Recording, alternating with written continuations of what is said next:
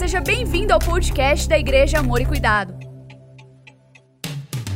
Ouça agora uma mensagem que vai transformar a sua vida.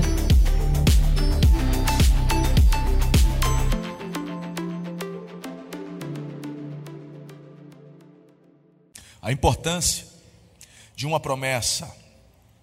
E quando falamos de promessa, você já falou, ah, a promessa de Deus. Ai, como eu preciso, como eu amo a promessa de Deus. Aleluia. Amém. A promessa de Deus é extraordinária, ela é tremenda. Por isso que eu fiz questão de colocar um adendo no tema principal. A importância de uma promessa e uma pergunta para refletir: quanto vale a sua palavra?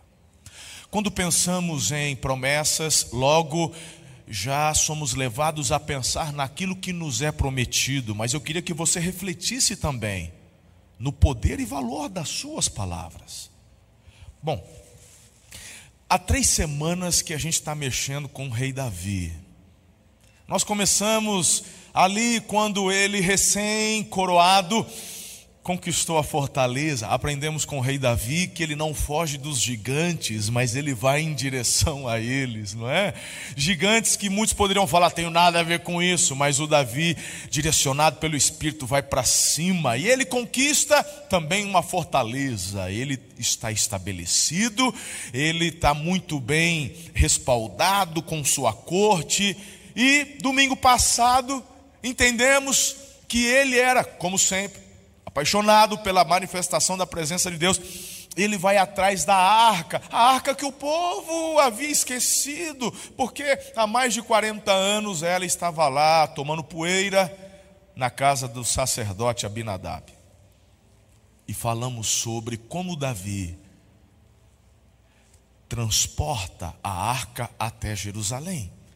Entendemos que Deus vem com suas próprias condições, falamos sobre a manifestação da presença de Deus e foi tão extraordinário. Agora sim está tudo bem. Poxa vida, eu estou na minha fortaleza, eu estou sossegado, a arca está aqui, adoração 24 horas, todos os dias, uma adoração ininterrupta, presença de Deus. Eu estou sossegado, eu vou agora curtir o reinado. Os inimigos de Israel, ei, estes aí estão assim, ó, à distância. Porque Davi já era perigoso antes, irmão. A unção de Deus era sobre ele, lembra? E ele era vitorioso nas batalhas. Se antes já era, imagine agora com uma coroa na cabeça, tendo todo um exército para comandar e dentro de uma fortaleza, né? Então, irmão, deixa eu te falar: os inimigos estão longe, Davi está numa boa, os arquitetos não estão desenvolvendo novas armas, os arquitetos do reino estão projetando novos bairros. Davi, em sua cidade, está num momento tranquilo, gostoso. Vamos, vamos curtir. E agora, Davi? E agora que Davi ele resolve encarar mais um gigante. Ah, está de brincadeira comigo. Não me... Sossega, Davi. Pois é, há algo especial para aprendermos nessa noite. Algo desperta a lembrança dele. De repente, um rosto familiar. De repente, ali tomando um chá da tarde, ele se lembra de uma conversa que teve com um grande amigo, Tiago, um amigo do peito, Jonatas. E aí ele pergunta, chama, convoca a sua corte e diz assim: Alguém conhece algum parente do rei Saul para que eu me demonstre fiel para com sua descendência? Olha só, segundo Samuel, capítulo 9, verso 1. Resta ainda alguém da família de Saul a quem eu possa mostrar lealdade por causa da minha amizade com Jonatas? É interessante isso aqui. Irmão, eu posso imaginar uma interrogação no rosto de todos os líderes, dos conselheiros de Davi. Brinca não, Davi. Isso é velha guarda, a coisa agora é nova. Saul é passado, Saul morreu, Jonatas morreu. Esquece, amigo. Ou agora a gente é Davi Futebol Clube. Vamos deixar essa história de lado, vamos para o novo. Irmão, imagine você A gente está falando do Saul que tentou te matar. A gente está falando de um Saul endemoniado, que começou bem, terminou pessimamente. Eu estou falando de um cara que, que sem noção. Ninguém tem saudade de Saul. Para que mexer com isso? Para que demonstrar lealdade com esse tipo de gente? Ou fam... Para, Davi. Ninguém quer saber disso aí, não. Ninguém se importa. Mas Davi se importa. Ah, irmãos, Davi, ele se lembra de uma conversa que teve com Jonatas. É interessante que Jonatas era o filho de Saul, ele era o herdeiro do trono, mas era muito amigo de Davi, o coração dele se apegou. De... E aí, irmão, o Jonatas, mesmo naquela época, já reconhecia que Deus havia escolhido Davi, e o Saul tentando matá-lo, Jonatas ele se coloca como instrumento de livramento para poupar a vida de Davi. Pensa num camarada bacana, uma, uma amizade verdadeira, sincera. E aí, olha só, em 1 Samuel capítulo 20, verso 14 em diante, fala assim: Jonatas conversando com Davi: Se eu continuar vivo, seja leal comigo, com a lealdade do Senhor, mas se eu morrer, jamais deixe de ser leal com a minha família. Promessa feita. Pode deixar. Tamo junto, Jonatas. Que é parceiro, irmão. E o Davi vai. Jonatas morre, mas o acordo, a promessa que Davi fez não morre. Uau! Talvez, irmão, ninguém pensaria duas vezes em deixar para lá essa promessa. Afinal de contas, ela foi feita num período de muito estresse. Davi estava fugindo, se entendeu? Eles eram jovens, idealistas. Quem é que cumpre uma promessa da juventude? Hein, Patrick? Coisa lá de trás. Saul era cruel, pastor, impiedoso. Quem honra o filho de um, de um sujeito vingativo igual ele? Davi agora tem uma nação para governar, Davi agora tem um exército para liderar. Que rei tem tempo para coisinha pequena? Mas para Davi a promessa não é uma coisa pequena. Aprenda algo. Quando você, estudando a vida de Davi, começar a listar os gigantes que ele derrotou, não risque o gigante da promessa. Não foi cortada dessa lista que Davi fez. E cumprir suas promessas fez parte dos desafios da vida dele. Irmãos, não é diferente conosco. Eu posso imaginar o marido de uma esposa deprimida, ele conhece muito bem esse tipo de desafio, esse tipo de promessa. Enquanto ele se vê diariamente em meio a uma sombra de tristeza, ele se pergunta: o que foi que aconteceu com aquela jovem garota, cheia de alegria com quem eu me casei? Você consegue cumprir uma promessa em tempos assim? O mesmo serve para a esposa de um marido que atrai. A mesma pergunta surge. Ele está de volta arrependido. Ela está magoada. Ela se pergunta. Ele quebrou sua promessa. Devo eu manter a minha? Pais, têm realizado a mesma pergunta hoje em dia, filhos. Pais de filhos pródigos, pais de filhos que fogem, pais de filhos deficientes, incapacitados, até pais de filhos saudáveis têm se perguntado como é que eu mantenho a minha promessa. Os momentos de lua de mel, os meus momentos de namoro sumiram, estão lá perdidos no meio daquele monte de fralda suja, das noites em claro. Ah, promessas, promessas comprometidas entre as flores de primavera, mas são cobradas em tempos cinzentos do inverno. Nós nunca escapamos das suas sombras. Davi, ao que parece, ele não tenta escapar das suas promessas feitas. E é aí que eu quero trazer para você um desafio e para mim. Não fuja das suas promessas. Quais promessas você já fez diante de Deus? Quais promessas você fez para pessoas que você ama?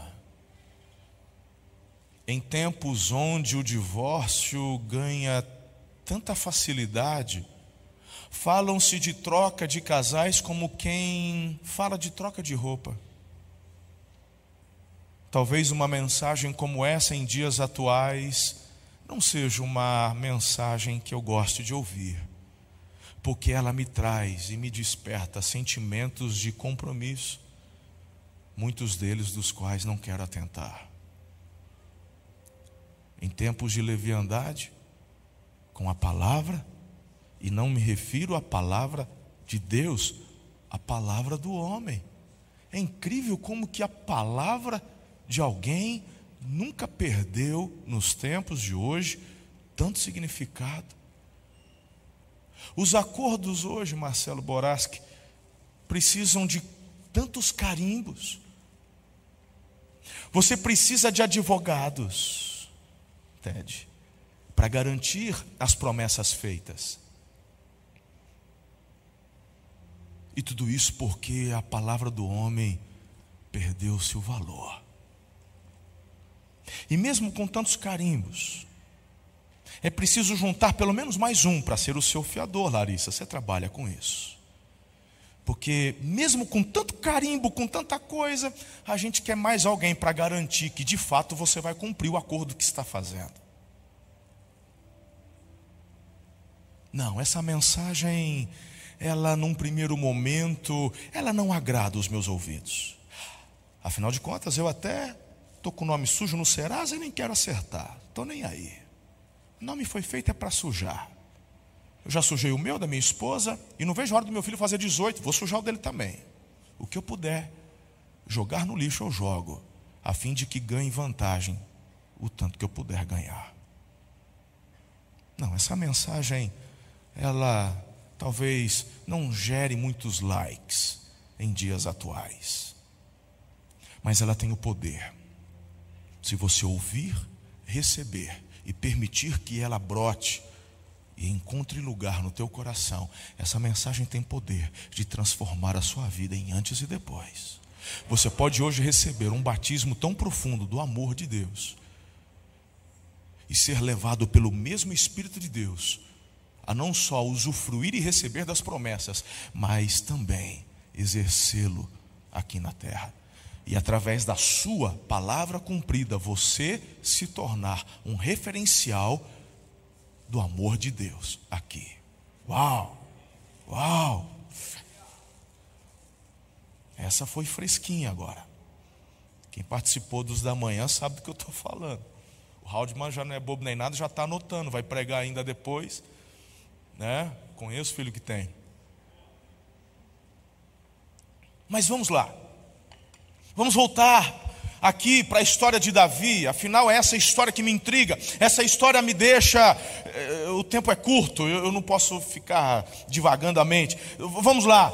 Então, é difícil encontrar um descendente de Saul na altura do campeonato. Ninguém que pertencia ao círculo de Davi conhecia. Poxa vida. Aí os conselheiros mandaram chamar um cara que se chamava Ziba. E o Ziba, ele era um antigo servo de Saul. Será que você conhece alguém? Em 2 Samuel 9, 3, a parte B, o Ziba responde: Ainda há um filho de Jonatas, aleijado dos pés. É interessante que o Ziba não menciona o nome do filho de Jonatas, só fala que é aleijado. É como se fosse assim, Davi, ó, como é que eu posso dizer para o senhor, seu rei, não vai cair bem. Aqui no palácio é aleijado.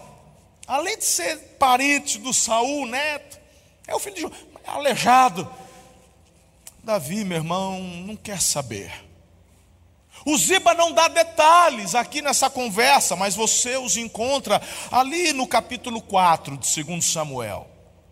E aqui a gente então fica sabendo que se trata de Mefibosete, um filho de Jonatas.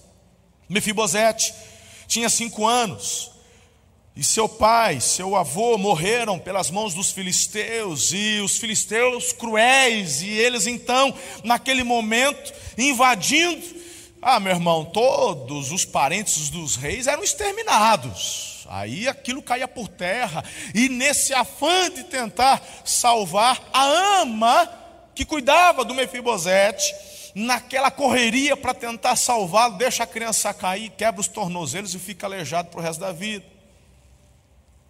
Manco, aleijado.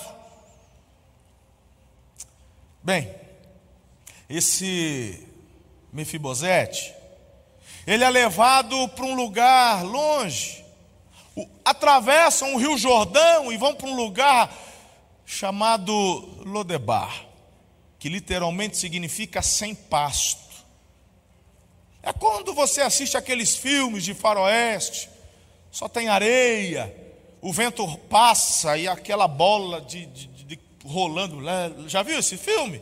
E lá num canto tem um trailer tombado. Então, dentro desse trailer tombado, o Mefibosete está lá escondido entre as montanhas. É lá que ele mora. Ele está lá, Davi. E aí? Se você juntar os tristes detalhes da vida de Mefibosete, você fica assim, sabe, nasceu herdeiro legítimo do trono, foi vitimado por uma queda, deixado, impossibilitado de andar em uma cidade estranha, vivendo debaixo da ameaça de morte, mas os filisteus já foram vencidos, mas agora é Davi é outro rei. E quando uma outra descendência chega, você tem um antigo descendente legítimo, você está sob ameaça, irmão. Naquele tempo era assim, ué. Ele podia chegar e falar: Eu tenho direito, eu sou neto do Saul, esse tal Davi, quem que chamou? Quem que botou ele aí? Ele vivia sob ameaça constante de morte, irmão. Vitimado, excluído, incapacitado, escondido. Tem certeza? Pergunta o Ziba. Tem certeza, Davi, que você quer mesmo se envolver com esse tipo de gente? Você quer esse tipo de gente dentro do seu palácio? Davi nem responde, já tinha dado a ordem. E de repente, a limusine real estaciona na frente do trailer tombado. Quando Mefibosete de longe vê aquele movimento, falou: morri, correr não dá. Já era. Os soldados do rei vão se aproximando. E aí tem ali um convite: o rei está te chamando. Ah, meu irmão, ele vai para a carruagem como quem anda na, no corredor da morte, né? É aquele condenado que está indo em direção à injeção letal. É assim que ele anda. Pastor, de onde você está tirando essa ideia? Falou, olha só o que o próprio rapaz fala no versículo 8. Ele se prostra, o menino se prostra e pergunta: Quem é teu servo para que te preocupes com um cão morto como eu? Essa é a visão que o rapaz tinha dele mesmo.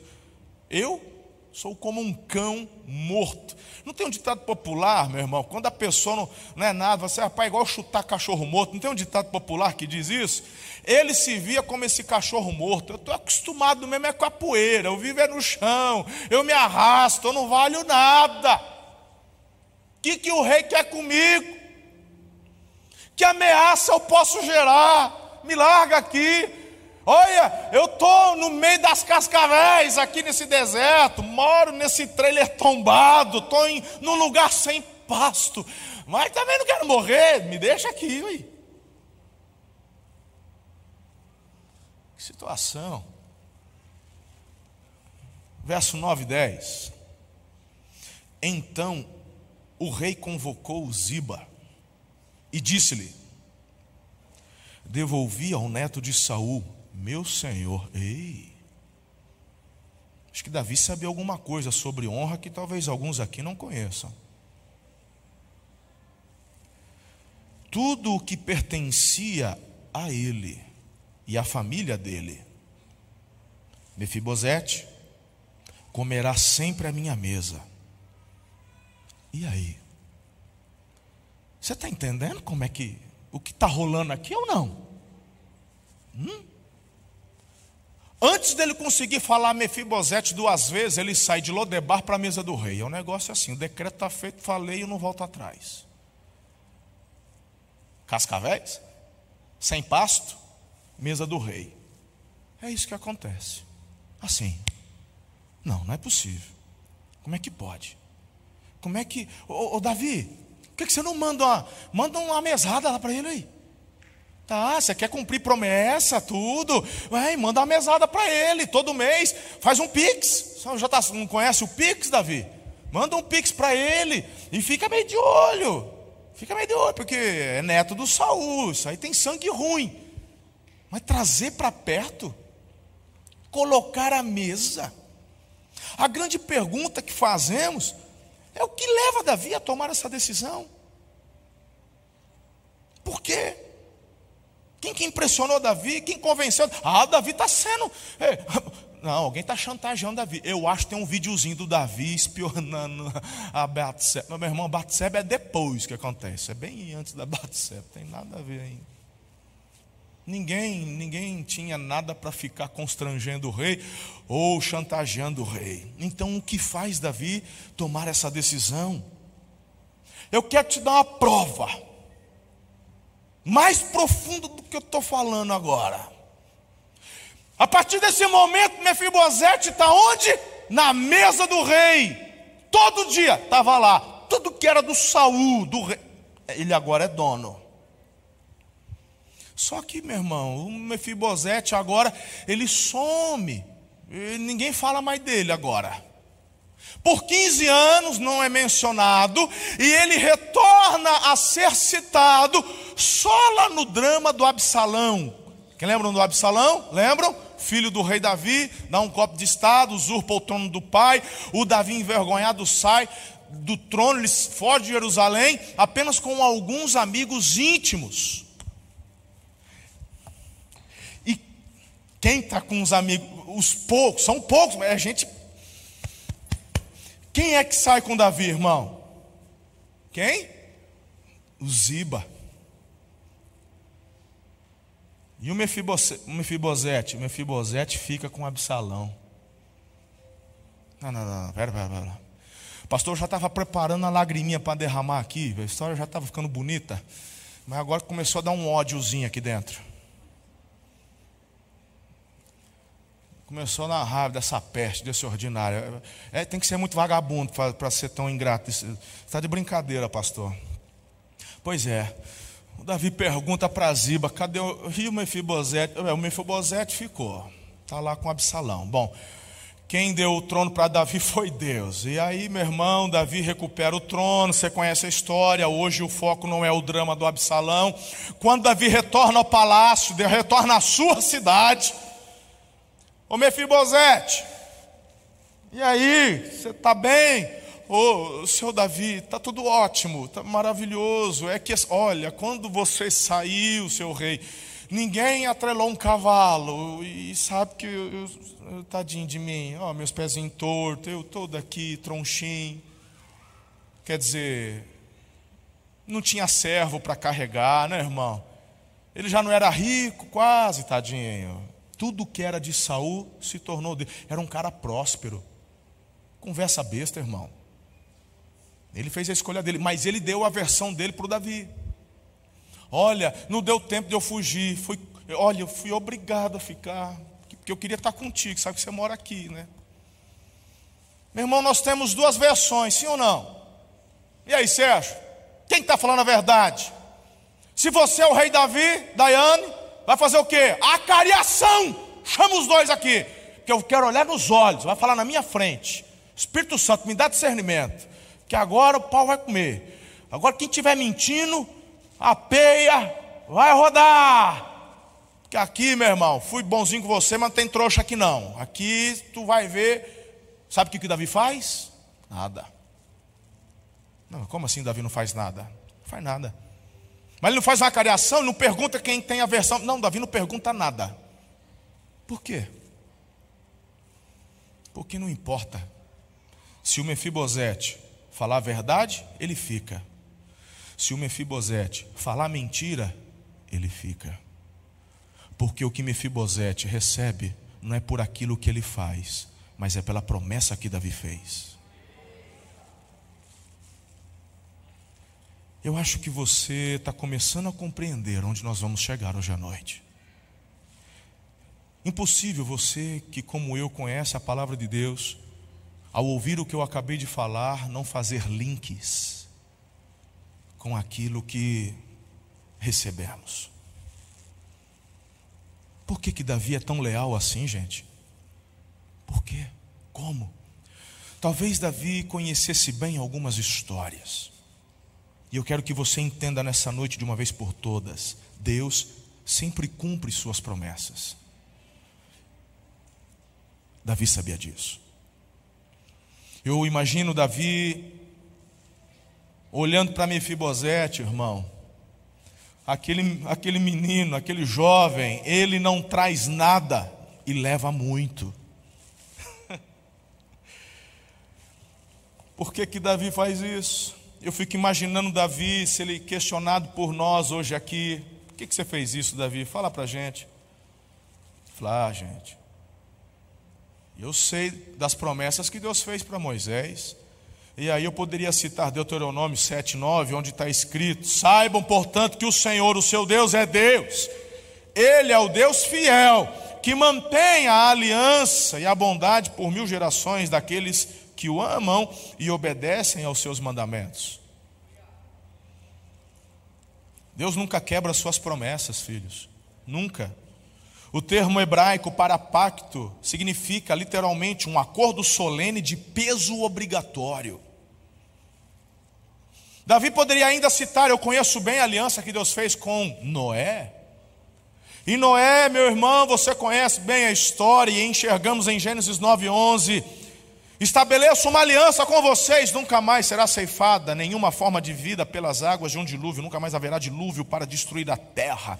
E Deus continua, e Ele fala, e Ele coloca, colocaria um sinal como prova da minha promessa, que é o arco-íris. E quando você olhar para o arco-íris, lembre-se, é fruto da aliança e da promessa que Deus fez com Noé e com a humanidade. Davi poderia citar ainda: Eu conheço bem as promessas de Deus para Abraão. Deus chega para Abraão que nem filho tinha, aí fala assim: olha para as estrelas. Ele olha e diz: a tua descendência será como as estrelas. Não vai dar para contar, vai ter muita gente. Agora, eu queria que você prestasse atenção nesse detalhe da aliança onde Deus se compromete com Abraão, porque em Gênesis capítulo 15, verso 17 está escrito assim: Depois que o sol se pôs, é importante você saber de um detalhe, olha aqui para mim.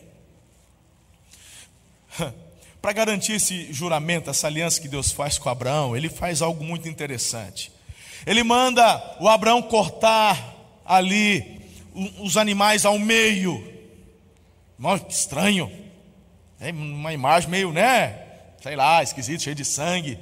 É que no Oriente Médio, irmão, naquela época era muito comum, quando alguém fazia uma promessa, um animal era cortado ao meio, e a pessoa que fez a promessa passava no meio desses, dessas duas metades.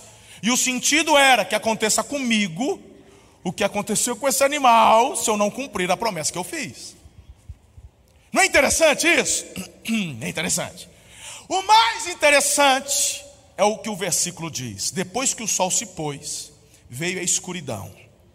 Eis que um fogareiro esfumaçante, com uma tocha acesa, passou por entre os pedaços dos animais.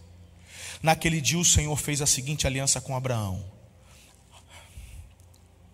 Aos seus descendentes dei essa terra e alguns detalhes do rio tal, tal. Mas o que eu quero que você entenda, Deus precisava fazer isso?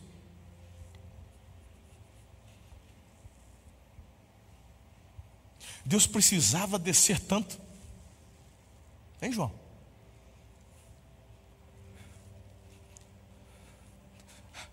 Aquele que é Senhor do universo se submeter a uma cultura de homens precisava ele se fazer homem e morrer?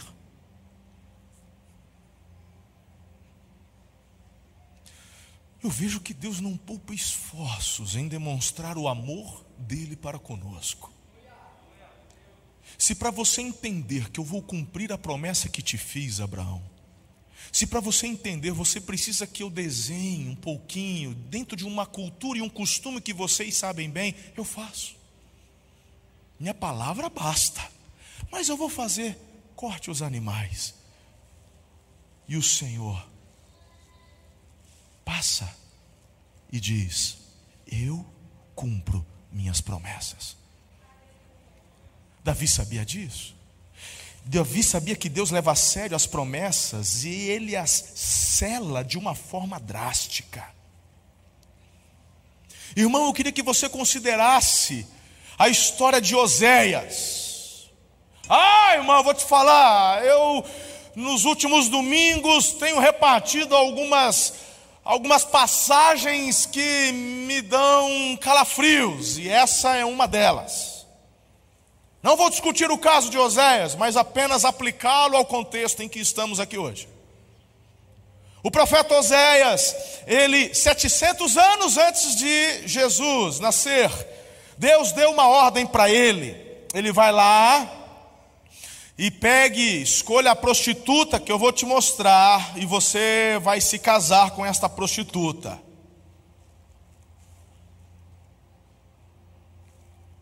Oséias então faz o que Deus fala. Pensa num trem já difícil de fazer, de obedecer, mas ele, ele vai lá e obedece. Casa com a prostituta, põe o nome dele nela e põe ela dentro de casa. Gomer é o nome da, da, da, da abençoada. E, mas, três filhos. Ai, pastor. Ah, ela foi transformada. Três filhos de três homens diferentes. Nenhum deles era do Oséias.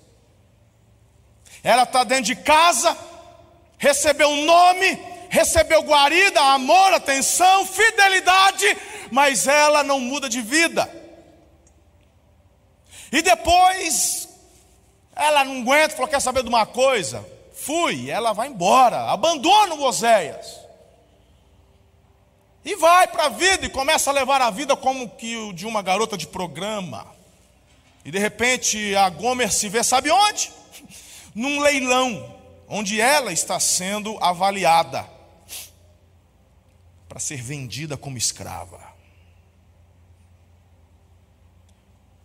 Samuel, meu irmão, quando Oséias foi buscar, já era rodada.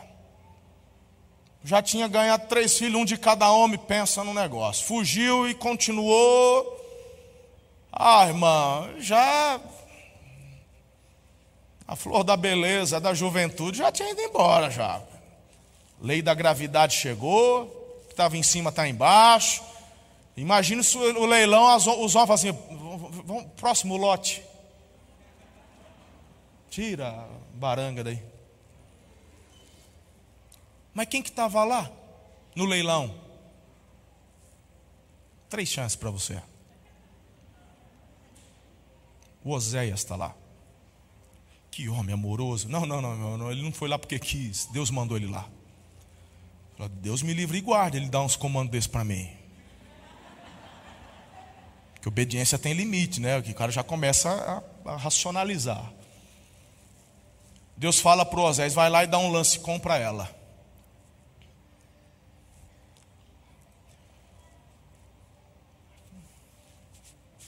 Não entendo. E então, no livro dele, capítulo 3, verso 1 e 2, vem a resposta. Se isso não te dá um nó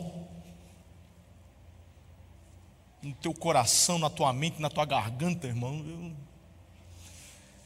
o Senhor me disse, porque ninguém está entendendo o que eu fiz.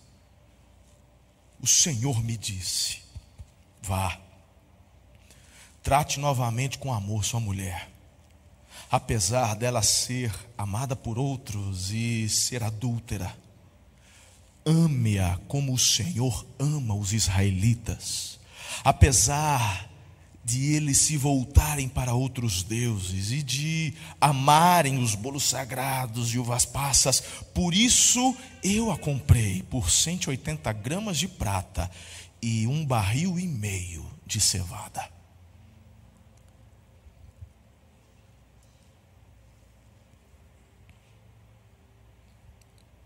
Deus fala, todo mundo jogaria Gomer na sarjeta mas vocês somos a Gomer. E Deus foi lá e nos resgatou. Nos deu um nome, nos deu vestes limpas, nos deu um lar, uma família, um sentido, nos deu um objetivo. E mesmo assim, irmãos, voltamos para as nossas práticas antigas. Eu sei que você ficou com repulsa da Gomer, mas quando Deus fala que eu sou a Gomer, aí só me resta chorar. E falar: que amor é esse, meu? Ou você vai ter a coragem de falar para Deus que você não é assim, que você é o perfeitão, que você não erra, que você cumpre suas promessas, que você é o bastião da fidelidade, que você, em todos os seus 15 anos de conversão, Nunca murmurou, blasfemou, reclamou ou abandonou, esfriou. Meu irmão, eu, me impressiona. O Mefibosete tentou de alguma forma trazer uma explicação para o rei. Eu te pergunto, tem explicação porque ele fez? Tem gente que durante essa pandemia fala, eu me esfriei. Ah, eu era homem de oração, mas parei de orar. Ah, eu era fiel nos meus recursos, eu parei de ser. Ah, papapá, mas aqui não deu tempo, a pandemia, eu perdi o emprego, eu fui abandonado, eu fui traído, o luto chegou, morreu gente. E pergunto desde quando isso é razão para você não cumprir suas promessas que fez um dia com Deus. Se você é membro dessa igreja, se você desceu as águas do batismo, você foi perguntado duas vezes. Primeira pergunta: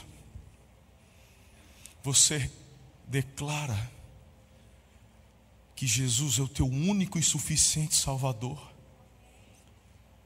Aí você respondeu sim, declaro. E a segunda pergunta, você promete servi-lo e honrá-lo por toda a sua vida? Você respondeu sim, porque se dissesse não, não teríamos batizado você. Se você respondeu sim, eu te pergunto como que tem andado o cumprimento dessa promessa que você fez ao Senhor.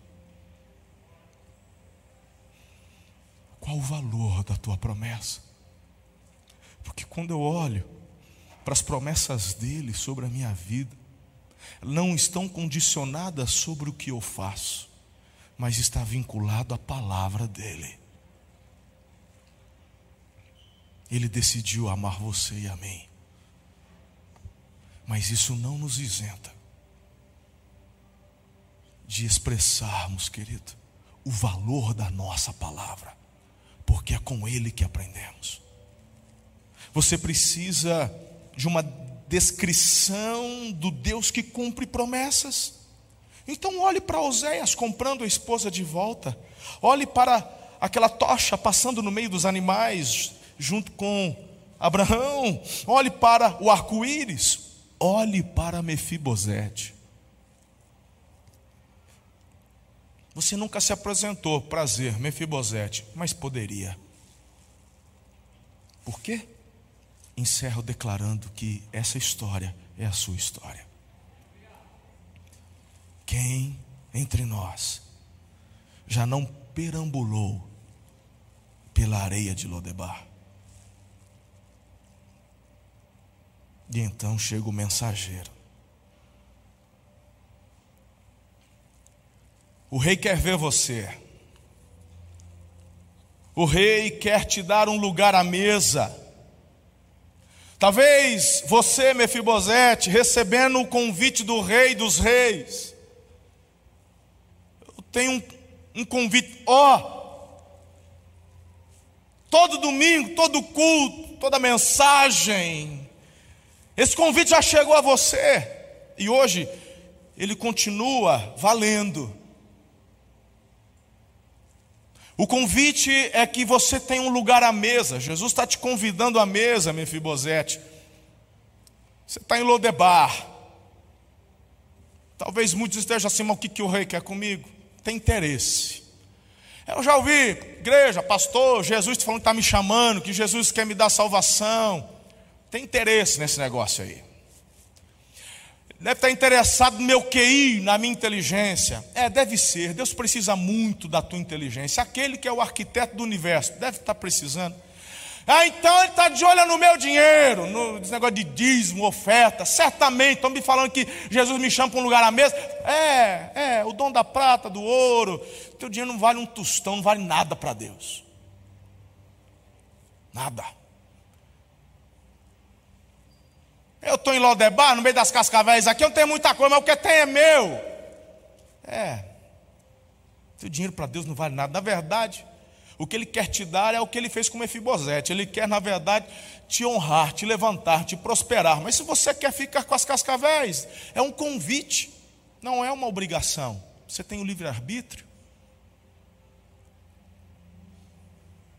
Talvez não é o seu caso. Você pode, de repente, ser um mega empresário, está hoje aqui, de repente você está me ouvindo. É, esse negócio vem para Jesus aí, eu gosto de assistir o culto, tal, acredito em Deus, mas não gosto de levar essas coisas a sério, não. Né? Eles estão de olho, porque olha, eu, eu tinha nada, olha o que eu construí, olha o meu império. Estão de olho é, no meu conhecimento. É, é verdade, Deus deve estar assim, por favor. Preciso tanto dos teus conselhos.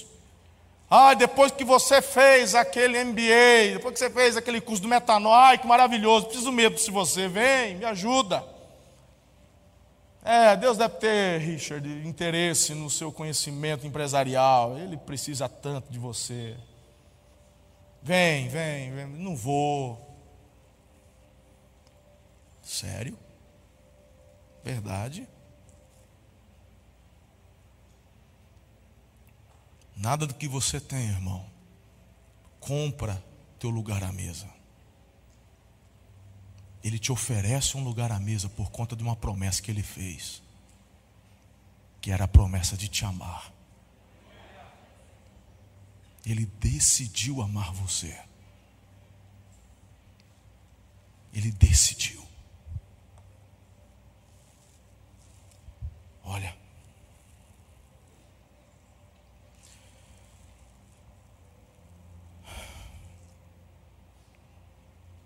Quando eu olho Paulo falando lá com Tito, verso 2 diz: A esperança da vida eterna, a qual Deus, que não mente, prometeu antes dos tempos eternos. E o caráter deste Deus que cumpre promessas deveria inspirar você e a mim. Eu queria inspirar você, querido, a ser batizado com um batismo de amor. Eu queria inspirar você a, diante de Deus, fazer com que tua palavra e tuas promessas tenham valor.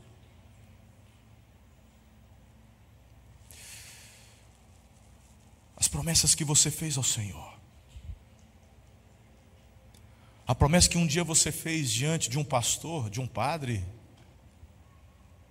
de um juiz cartorário, não importa.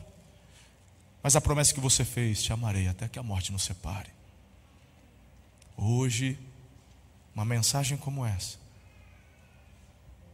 é um dia onde você poderia segurar na mão do teu cônjuge e no teu coração declarar diante de Deus: Eu renovo a minha aliança contigo, para toda a vida. É uma promessa. Não está condicionada em quanto tempo você vai permanecer com a beleza da tua juventude? Não está condicionado em quanto tempo, marido, você vai permanecer com a tua conta recheada e me dar aquilo que eu quero. Não está fundamentado em quanto tempo terei saúde, mas está pautada em uma promessa. E por isso a validade vai até o final e o Senhor vai te ajudar a cumprir.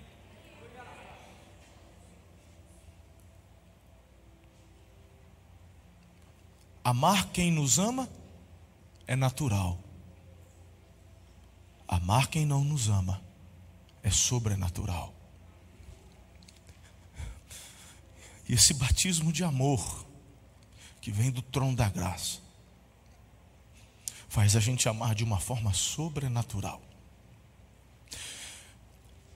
E é dessa forma que a gente consegue tocar os corações. Foi isso que Davi fez com Mefibosete. Ele se tornou uma parábola ambulante da lealdade de Deus. Oséias fez o mesmo com Gomer, vestiu-se da devoção divina. Deus pede que você faça o mesmo. Demonstrar um amor resistente, encarnando a fidelidade. Deus está lhe dando uma chance do tamanho da de Mefibosete para mostrar, através da vida de vocês, filhos dele, reluzir para o mundo o que é o amor verdadeiro. Talvez foram você foi apresentado à religião e te fizeram conhecer um Deus que odeia, um Deus muito iracundo. Mas a Bíblia nos apresenta um Deus de amor, que não poupou a vida do próprio filho para dar a você vida eterna, te dar um futuro, te amar. A história de Mefibosete é a minha história. Eu quero orar com você nessa noite.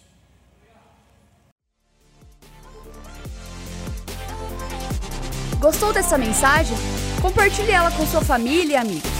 Acompanhe a gente também no Instagram, Facebook e YouTube. É só procurar por Amor e Cuidar. Aqui você também vai encontrar outras mensagens como essa. Até a próxima!